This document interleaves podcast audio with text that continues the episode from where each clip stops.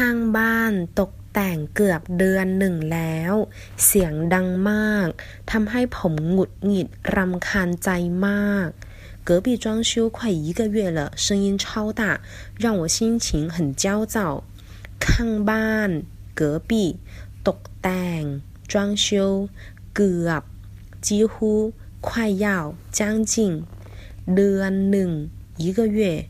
เสียงดัง大声 หงุดหงิดรำคาญใจ เจ้าเจ้าจั่วหลี่ปูอัน